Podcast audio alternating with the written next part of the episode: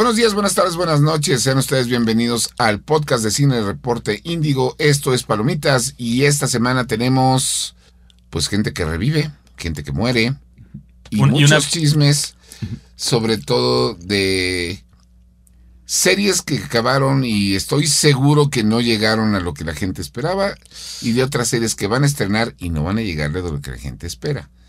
Yo sé que ustedes ya saben de qué hablamos, pero pues vamos a empezar.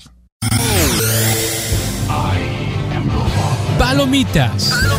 Para los que aman maratonear el fin de semana. Estrenos cinematográficos, series y programas de televisión. Solo en Palomitas. Comenzamos. Hola, ¿qué tal? Sean bienvenidos una semana más a Palomitas, el podcast cinéfilo de Reporte Índigo. Eh, y ya estamos entrando a, personalmente, mi época favorita del año porque la cartelera se empieza a llenar de monstruos, de zombies, de algunos que nacen muertos y otros que renacen y otros que pues ahí quieren eh, ser algo.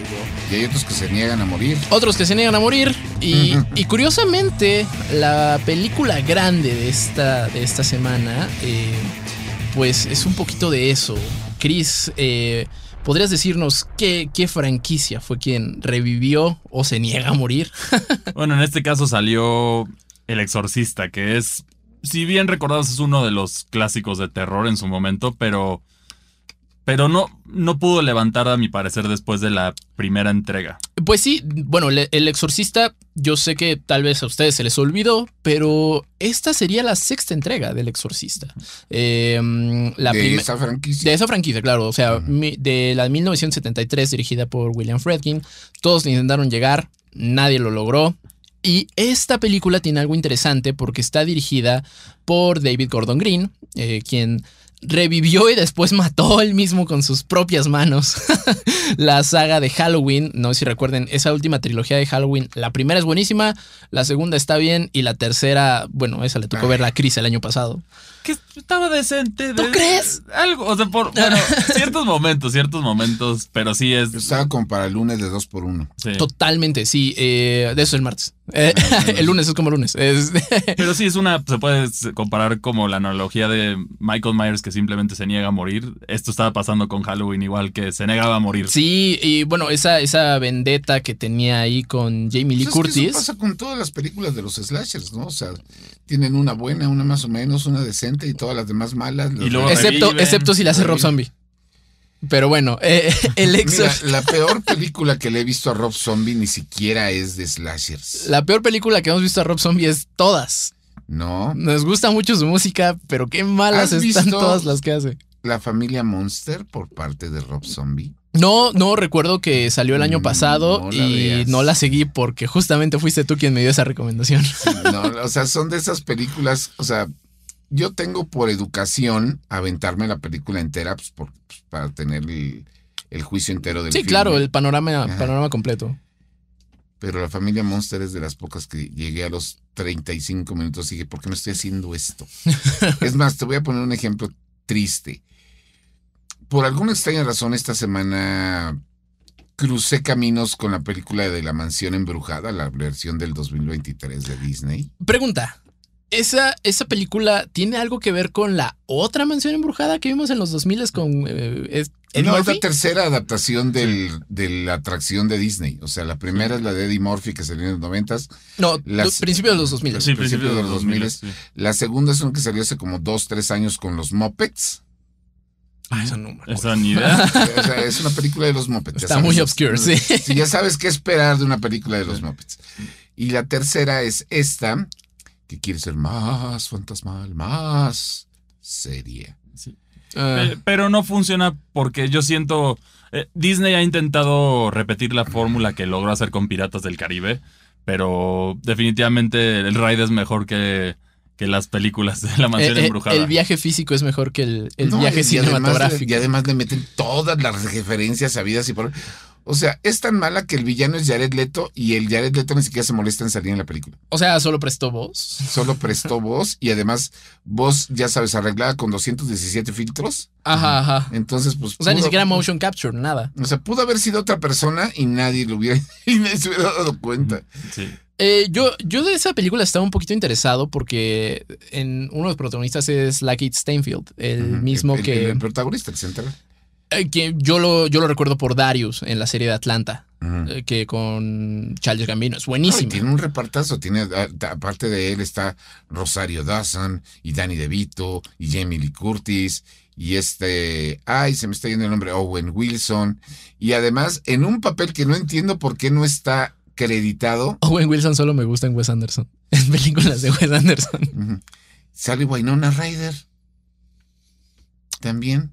Quizá, quizá porque ahorita ah, como que la fama de o la reputación de, de Winona fue un poquito a la baja por las recientes. No, pero salía en Stranger Things. No, Ah. pero la situación con Winona Ryder es que su personaje, o sea, ves que usualmente cuando son cameos te ponen el personaje en los créditos como as himself o as themselves, o ni siquiera, este, en esta película ni siquiera lo mencionan. O sea, no, o sea, No no, la salen vemos los en créditos. créditos. Pero no. Y bueno, la, película es como película noventera de Disney, hueca, vacía y tonta. Hocus Pocus no era mala y es noventera. Es la única película Sí, no, noventera pero de eh, Disney que defiendo. Sí, no, sí, no, pero es que Hocus Pocus es Bette Midler, y Bette Midler con un número musical Sí, sí. Ahí estamos ya hablando de, de- y además la dirige el mismo cuate que hizo la- las películas de High School Musical, entonces como que- Uy. Pero volviendo un poquito al exorcista, eh, pues justamente David Gordon Green echa por la borda todo lo que habíamos visto del exorcista, excepto la de 1973, que es, digamos, la original. eh, y hace una película sin, que, que toma lugar 50 años después de, pues, de los hechos que vimos ahí eh, con la pequeña Regan. Y esta vez, o sea, literalmente fue como, oigan, ¿y si hacemos el exorcista otra vez, pero en, pero en esta ocasión son dos posesiones? Eh, y es eso hace que se sienta un poco mal, ¿sabes? O sea, el... Me gusta, me gusta que de pronto quieren perfilarla a, a un, a una, pues una situación más moderna en la que ya se, ya se profesa más de un, un credo, o sea, ya no solamente es catolicismo, meten incluso una cuestión como de santería o vudú. sino en tu reseña mencionas una escena que no vamos a spoilear aquí, pero cuando me la describiste, no sé por qué lo primero que vino a mi cabeza, disculpen ustedes por matar el mood, fue la película de ¿Y dónde está el exorcista con Leslie Nielsen? Sí, o sea, esos close-ups, sí, sí, sí, sí, sí. Pues no, no sucede algo tan, tan risible o, o tan obvio, eh, pero es- eso es lo peor, es de esas escenas que quieren hacer serias, pero no lucen nada serias y es comedia involuntaria. eh, pero pues justamente... ¿Cuál es la gran escena de comedia involuntaria en una película de terror? Ajá, eh, una... No, no- ¿Cuál es? ¿Cuál? Hay una película de Arnold Schwarzenegger que se llama End of Days, donde tiene que pelear contra el diablo, Sí, o sea, el sí. diablo. Y justo antes de irse al encuentro final, literalmente lo ves como entra a la armería de las policías y agarras la escopeta y la pistola. y Bueno, porque Arnold Schwarzenegger. porque Ah. es Arnold Schwarzenegger. O sea, y el diablo es David Byrne. Entonces, un actorazo de villano, el héroe de acción de todo tipo, agarrando pistolas contra el diablo. Creo que- favor. La, la mejor pelea contra el diablo, a mi parecer, es Tenacious D. Con Jack Black. No, la, la del abuelo de muchos mexicanos en el cerro es mejor. Ah, bueno, claro, la de, la nuestros antepasados en el cerro. Es- esa es la mejor. Pero sí, efectivamente ya hay un ambiente de terror, empiezan a salir las, las funciones. Por ahí tenemos también otras pendientes. Tenemos el caso de Five Nights at Freddy's, que es de las que suena. Y también ya es este mes. Sí, ya también es de este mes. De hecho, ahí viene todo en el, el- Esta semana vamos a cambiar rapidísimo el tema porque creo que tenemos la reseña formal de del exorcista. Es correcto, sí, van a poder escucharla más adelante. Más adelante. No, vamos, sabes que vámonos con la reseña de una vez y regresamos. Venga. Considerada por el público y la crítica como una de las mejores películas de terror de todos los tiempos, El Exorcista ha sido una película legendaria desde 1973. Y a pesar de que la saga continuó con más entregas que intentaron alcanzar el nivel que dejó William Friedkin, ninguna entrega ha sido tan memorable como la original. Ahora David Gordon Green hace su intento con El Exorcista Creyentes, y el resultado francamente nos deja con un sabor de boca bastante agridulce. Posesión doble. En esta película seguimos la historia de dos familias cuyas hijas, Angela y Catherine, sufren una posesión tras el intento de contactar con el más allá. Después de estar perdidas durante tres días, las niñas de 13 años regresan sin expresar mucho de su experiencia y en aparente shock, hasta que el padre de Angela comienza a notar estos síntomas y comportamientos muy similares a los que vimos 50 años atrás con la pequeña Regan, aterrorizando a la familia McNeil. Será así como Víctor, padre de Angela, intentará buscar ayuda ante el comportamiento errático de su hija, y al no tener solución por el lado de la medicina, su desesperación lo llevará a buscar a Chris McNeil, madre de Regan, y que ahora se ha vuelto una experta en posesiones tras las experiencias que vivió años atrás. Este conocido personaje ayudará a las familias a intentar recuperar a sus hijas, y en el proceso, todos los asistentes de este exorcismo se replantearán sus propias concepciones acerca de Dios, la vida e incluso la maternidad. Exorcistas a la carga.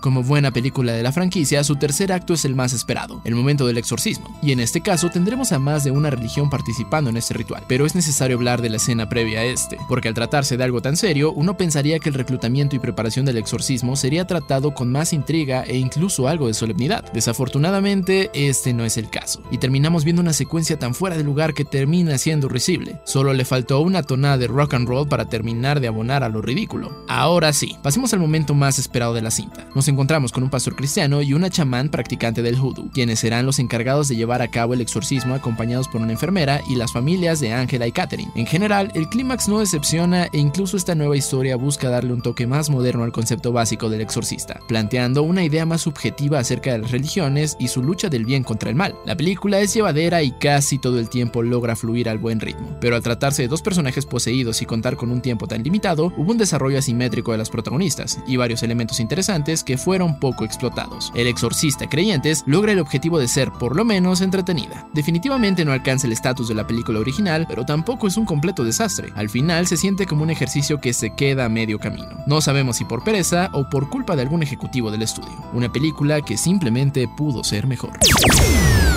Y bueno, pues ya estamos aquí de regreso. Justamente como estaba comentándolo Chris, tenemos varias películas de terror que faltan este, este mes. Pero fíjate que la gente de Cinépolis ya lo hizo formal. Digo, se venía haciendo desde hace varios años en, en la- todas las cadenas de cine, pero ahora sí lo hizo formal, que va a ser el carnaval embrujado, gracias al- a la iniciativa de Más que Cine de Cinépolis, que son 11 películas durante 11 semanas este, de aquí a que termine el mes de noviembre, con películas de terror que vamos a estar teniendo y poder tener la oportunidad de ver en cine. Una de ellas, obviamente, empezamos con este fin de semana con El Exorcista Creyentes. Después, la reproyección de la original del Exorcista en 4K. Así es. Después vamos a tener las tres entregas de VHS que no sé. A mí no, realmente no se me hicieron de terror, pero pues ahí están las del. Creo que son 99, 94 y 84. Ajá. Vamos a tener una película mexicana que se llama El Bufón, se la recomiendo bastante. Y también ya está considerada dentro de estas semanas para finales del mes de octubre Five Nights at Freddy's, que es la película basada en el videojuego de terror Para los niños rata. para los niños rata, porque se hizo muy famoso ese juego de terror porque toda la gente cómo reaccionaba en, en- en- en Twitch. A mí la que, streams. justamente de este, eh, el show o este festival de cine que van a tener se llama Festival Embrujado, Carnaval. Embrujado, eh, por parte de Cinépolis. Todo, todo su selección de películas creo que no está mal, incluso VHS sí, sí sale un poquito del terror, pero, pero sigue entrando en el mood. La única que se me hizo un poco rara es Old Boy. Pues lo que pasa es que es una historia de venganza, parte, ya ven de esas películas bonitas japonesas que son particularmente sangrientas. Esta, esta es coreana. bueno, perdón, asiática, perdón, que es particularmente sangrienta. Entonces, y además el concepto al final, ya cuando se revela todo. Ah, es- claro. Sí, sí, Eh, sí. O sea, sí, sí, sí, sí, sí entraría más dentro de un ciclo de acción, pero sí tiene sus elementitos de terror. Yo lo que agradezco de este carnaval sangriento es que se salió de las películas de siempre. Claro, de como la película hollywoodense. eh, no, o sea, que siempre te hacen, y vamos a meter Viernes 13 y Halloween y Pesadilla cae del infierno y Chucky. las seguras. Las que son La vieja que- confiable, sí, Ajá. la vieja confiable. Se salieron de eso, metieron una película mexicana, me llama la atención que no hayan regresado Huesuda a las pantallas grandes. Huesera. Huesera, perdón. A, a- a la Esa es pantalla otra. grande. Ay, oh, cámara. Ahora. Este. Pero bueno, el chiste está en, en- en que me gustó que se salieran de, de- de ese ciclito. Pero ¿sabes qué me gustaría a mí mucho que pudieran hacer? Hacer un verdadero ciclo de cine mexicano de terror. Uy, eh, o sea, O sea, ya no nada más poner este hasta el viento tiene miedo y no sé, y el libro de piedra, sino regresar con otras que son de terror tanto escalofriantes como tanto del mundo, no sé, meter Macario. Del mismo meter- Taboada está Veneno para las Hadas. Ven- Veneno para las hadas es una maravilla. Entonces, Y para los niños chiquitos también puedo meter la nahuala, ¿no? Para, para que también haya algo, Fíjate, algún sí, contenido. Yo tengo una opinión muy, muy dura sobre las, la franquicia de la Nahuala. De la leyenda B. la las leyendas de porque me encantó la primera película de la Nahuala. O sea, así hecha con su presupuesto de tres pesos, escrita con las patas. La disfruté como tienes una idea por justamente por lo que es, que son peliculitas de terror infantiles que enseñan leyendas mexicanas. Y que sí, es graciosa. No, y además Yo tengo un trauma con esa película que les voy a contar aquí. A ver, venga. que, bueno, estábamos en, en la escuela de camino a un, a un viaje, creo que a Oaxaca o a la ruta de la independencia, si mal no recuerdo. Ok. Y estaba la Nahuala y justo en la película cuando por primera vez dicen la Nahuala, chocó el camión. Oh, Y nosotros nos quedamos, o sea, chocó, obviamente no fue nada grave, pero sí Ok. fue como de, ay, ay, ay, ¿qué es esto? ¿Qué es esto? Y ahí me traumé. De, esa franquicia está la leyenda del charro negro, está la leyenda del chupacabras, está una que yo me acuerdo mucho en cine porque veía impactado, está la leyenda de las nueve de Guanajuato también, Ujú. La reacción de los niños que fue la leyenda de la llorona. Y cuando en la película, que les estoy hablando de una caricatura y además una caricatura de, de Imagina Estudios, no si se llama así. es... No, no es Imagina, es... Ay, Anima. Anima Studios, perdón. Este, perdón, Mauricio, perdón. Este, de Anima Studios. Cuando salía la llorona, que ni siquiera Animex, se- Animex. Sí, sí, sí. Que se escuchaba el grito de la llorona. Pues tú estás viendo una caricatura, pero yo veía a los niños en la sala así de que se iban con la mamá de ahí viene. Entonces, ahí ya, ya cuando ves eso en niños, ya, ya alcanzaste lo que tenías que Sí. hacer. Y es Uno. padre porque es un folclore también que yo siento que fuera de la llorona la mayoría del folclore mexicano tirando a terror no es tan aprovechado. No, si nos vamos a hablar de todo lo que hay en la cultura mexicana que no es aprovechado en medios, Pero Anima particularmente también lo hizo muy bien, o justo en- cuestión de. Animex, en, cu- en cuestión de folclore, eh, publi- publicó Nicté. Bueno, Nicté. hizo Nicté, ajá, Nicté, Nicté, eh, que precisamente habla de, eh, es, es una leyenda maya, si no mal recuerdo, y la película es buenísima. no son maravillas, pero son maravillas porque es un folclore que identificas dentro de tu cultura, lo identificas como tuyo, pero pues no lo conocías por pésimo trabajo mediático, pues es trabajo de, de, de- De marketing, de sí. No, de la Secretaría También. de Educación, pero no nos vamos a meter en temas políticos. Ahora, Lo que sí les voy a decir, que es le- ahorita es leyenda urbana, y se los digo porque a mí me costó seis años encontrar el mentado soundtrack de la leyenda de la Nahuala, físico, y fue de que lo lo terminé. hicieron físico. Hubo físico, pero no supe cuántas copias. Y la situación está, eso de que vas a tienda, a conocida tienda de venta de discos, Que ya se casi está- no que venden ya se- discos. no, no, olvídate, que ya casi no venden nada. Ahora venden Funkos. Este, La vieja confiable sí. de todos. Que, que pasé de esos a buscar en disqueras de Coyoacán, en disqueras oscuras de Coyoacán, en disqueras oscuras de, de- de- de internet, a lugares. Lo busqué por todos lados el soundtrack y lo fui a encontrar en un depósito de discos de, usados de reventa en Guadalajara. ¿Y por qué quería el soundtrack de la, de, de la Nahuala? Porque ahí vienen dos canciones. Una muy importante que te explica por qué se celebra el, el Día de los Muertos, cuándo se celebra y cómo tienes que celebrarlo. Y el otro es este, ¿cómo se llama? También muy importante que te explica cómo se hace y por qué se hace el pan de muerto. Órale. Son- y son rondas infantiles. Entonces, viene en el soundtrack de, de, de la Nahuala. Y además de que viene una versión estúpida, porque es estúpida. Y a mí me hizo reír, como no tienes una idea, de no es serio este cementerio mexicano, pero en su versión. Y claro, el Loco Valdés cantando Médico Brujo. Pero, o sea, les digo, las películas están hechas con toda la ideología del mundo para rememorar todo lo que es del folclore hacia el Día de Muertos y hacia todo esto en México. Y aún sin presupuesto, salen adelante. Yo se las recomiendo mucho. Si ustedes tienen, creo que están en VIX todas. En el servicio. Ese es el servicio de Televisa. Sí, Ah, es correcto, VIX. VIX, VIX están- Plus. De hecho, salió este año un, un- un nuevo capítulo que no me acuerdo cómo se llama, que también es exclusivo de VIX. Y por ahí aviéntense una serie que la están promocionando mucho. El título no me llama nada, pero quiero verla. Se llama Pinches Momias. Grabada en Guanajuato. Ajá. Y fíjate, yo sé, yo sé que el título de plano no llama nada la atención, pero creo que sí logra. Bueno, el tráiler sí me capturó un poquito en el sentido de. Millennials sí respetan la, la, digamos, justo la leyenda, el folclore y todo el, la atmósfera que tiene Guanajuato en estas épocas. Y un poquito de comedia. Y eso no suena tan mal si está bien ejecutado. Pero ahí está, ahí está el gran reto de, Ah, de- de- yo no la he de visto. ejecución. Mira, Pero podemos verla mira, todos juntos. Podemos verla todos juntos. Puede ser casi casi lo que nos pase como hablábamos la semana pasada con Sobreviví a mis 15, que resultó ser muchísimo mejor de lo que la gente esperaba. Y eso que el título y el tráiler te decía todo lo contrario. Sí, claro. Y además, ahorita justamente hablando del tema de VIX, les tenemos que dar también la buena noticia, porque para mí es buena noticia. Venga. Van a revivir la hora marcada. Para quienes no lo sepan, la hora marcada era una serie de Televisa de finales de los 80, principios de los 90 del siglo pasado, que contaba cuentitos de terror. Bien contados, o sea, no eran, o sea, incluso me atrevería a decir que para mucha gente no les parecería Televisa. O sea, como un Le temes a la oscuridad mexicano. No, más bien como un Twilight Zone. Ah, ok, pero, wow. pero a la mexicana. Wow. Sí, los efectos eran terribles. bueno, eran los Y- y- y- 80. sí, no.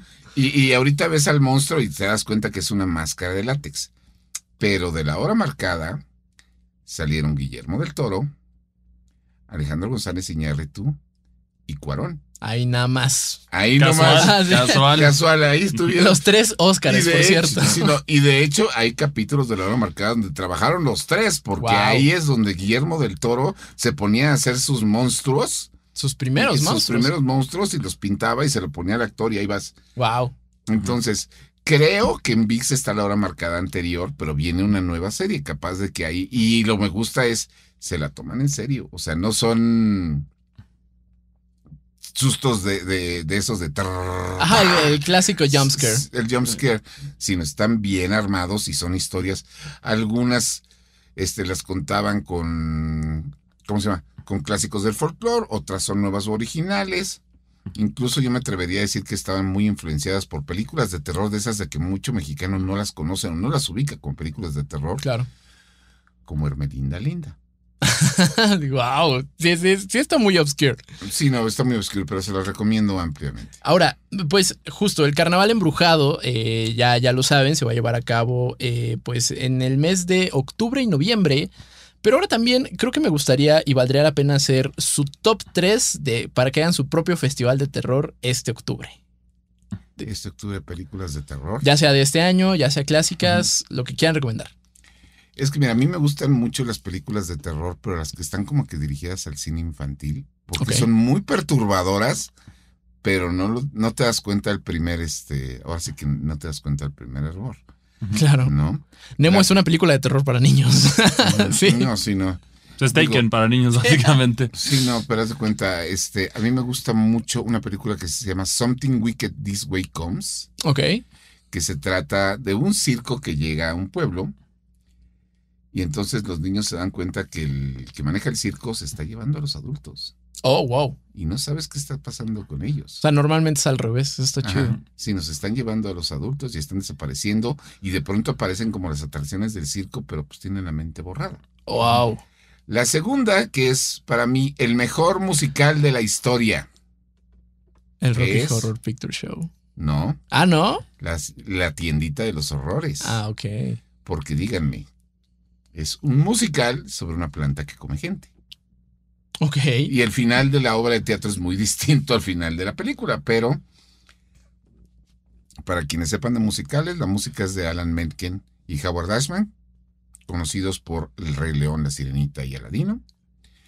Y la dirige Frank Oz. Frank Oz, ustedes ya lo han visto en cine porque él es Yoda. Y la tercera película también es un musical, pero es de Stephen Soderbergh, que es uno de los grandes autores musicales de la historia, que se llama... Está en, en la versión de cine está interpretada por este Johnny Depp y este Elena Bonham Carter y dirigida por Tim Creo que es obvio. Sí. Tim Burton. y es Sweeney Todd. El, bar- el sangriento barbero de, la calle de la calle de la calle Elm, ¿no? Así, sí es, así es. Y yo, fíjate que con Tim Burton tengo un problema. Animado casi no me encanta, pero, Pues es que pero sus live action son muy buenos. Pero Tim Burton tiene más de 15 años que no hace una película buena. A mi parecer, la última buena que él tiene es Ojos Grandes. Y esa ni siquiera tiene que ver con terror, Exactamente. ¿no? Pero, o sea, porque si me vas a sentar al extraño mundo de Jack, el extraño mundo de Jack No es de Tim Burton. Es de Henry Selick.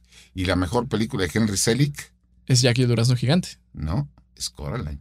Ah, también, sí es cierto. Sí, Tiene es una cierto, es película de terror para niños bonita Coraline. Y extremadamente perturbadora. y extremadamente perturbadora porque... No, no se las voy a spoilear, pero véanla. Seguramente ya la vieron, pero no La es un mal momento para o sea, verla. De por sí la las películas de Laika son cuentitos de terror para niños Sí. todas Sí.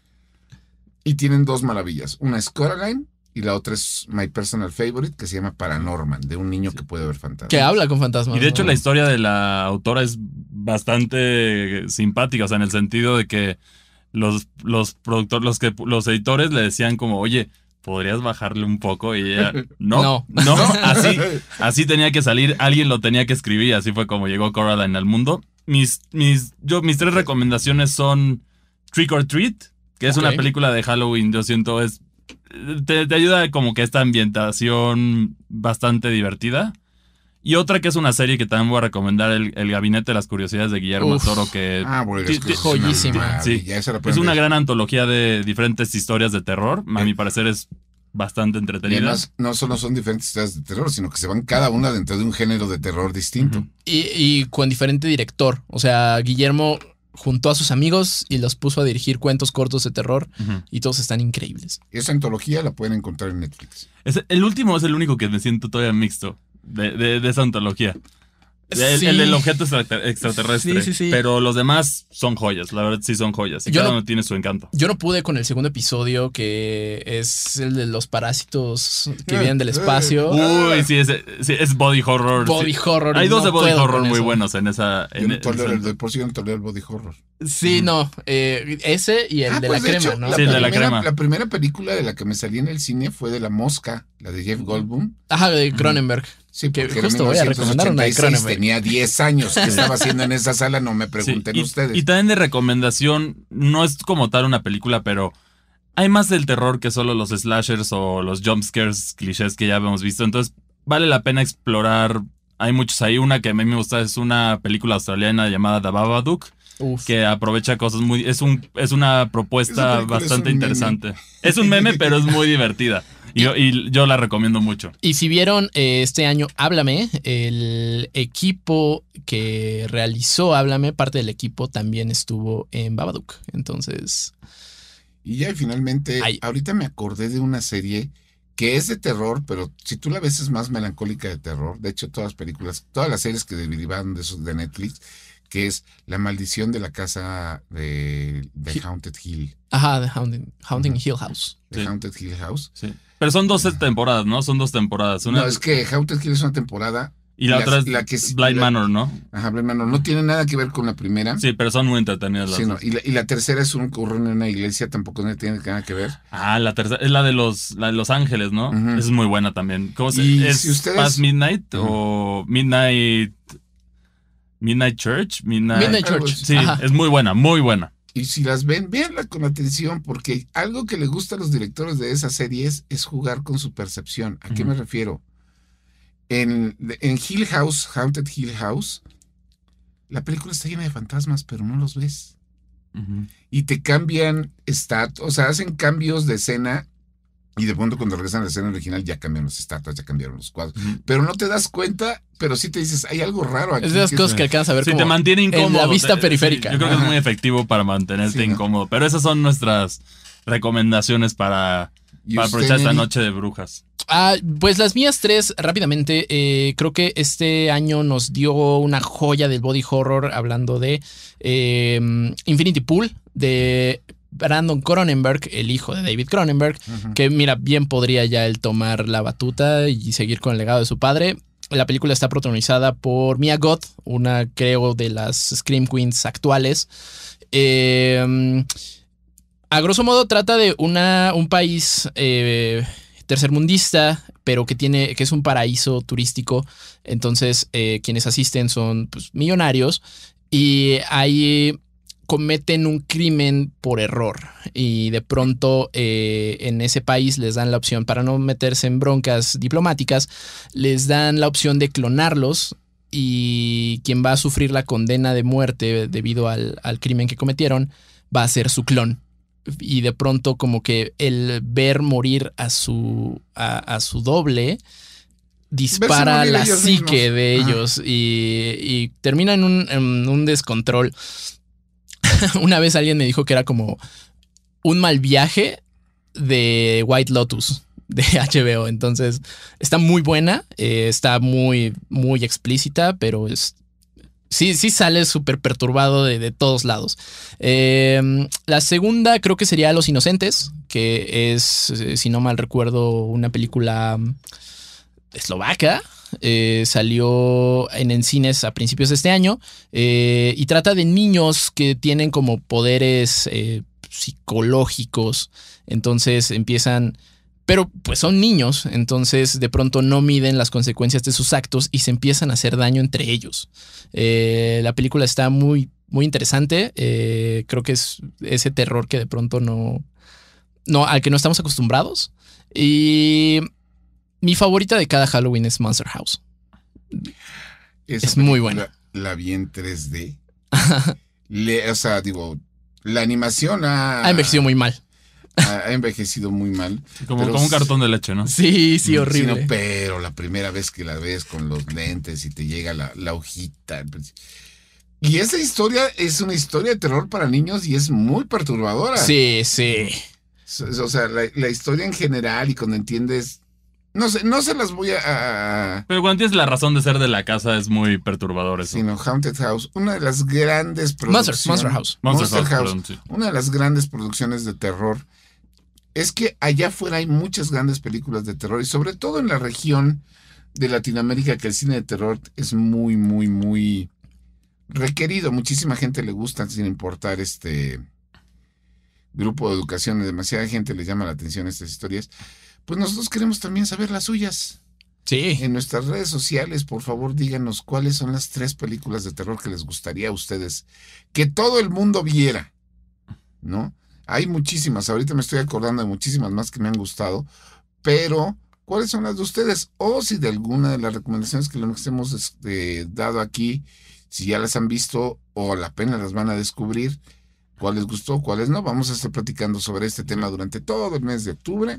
Porque es el Spooky Month. Ujú. Solo si dicen The Human Centipede los voy a bloquear. Ey, sí, eso no. Sí, no, no, Nada no. de Serbian Film, nada de Human na- na- Centipede. nada, de- nada de tortura, nada de tortura. Juego de, no, me- de miedo es lo máximo. Sí, sí, hasta Porque es, esa mínimo hay Sí, narrativa, no es puro morbo por, por ser morbo. pues eso, o sea, nada de postal. Hostal, Hostal. No, es- no. hostal, hostal es peor. Hostal no. Pero Nos bueno, quedamos con juego de miedo. Sí, hasta Vamos ahí a llegamos. checar todo eso. Y mientras tanto, pues muchísimas gracias por habernos escuchado. Este fue la edición número No Tengo Idea de Permitas, el podcast cinéfilo de reporte Inco. Me encanta ese número. Sí, no. Y pues, Neri, gracias. Muchísimas gracias por acompañarnos. Eh, no se olviden de nuevo seguirnos en todas las redes sociales como arroba IndigoGeekMX y Reporte Indigo. A mí me encuentran en todos lados como arroba Sirbits, en Twitter como arroba Sir-Bits, porque alguien ya había tomado ese handle. Cris, ¿en dónde te encuentran? A mí me encuentran en X como arroba cristianmac62, ahí podemos cotorrear. ¿Y a ti dónde te encuentran? Yo soy a saber que es el revés escrito al revés. A mí me pueden escuchar en, en este, no, me pueden leer sí. en X o Twitter, llamar. Nos pueden escuchar nosotros en los podcasts de Permitas y de Faut. Y también en Locura FM, todas las semanas a las 4 y media. Con el Minuto Geek. Con el Minuto Geek, que usualmente dura 4. Muchas gracias por escucharnos y nos estaremos viendo hasta la próxima. Bye. Palomitas. Palomitas, una producción de Locura FM y Reporte Índigo. Cut, cut, cut, cut, cut, cut, cut, cut. That's a fucking joke, right?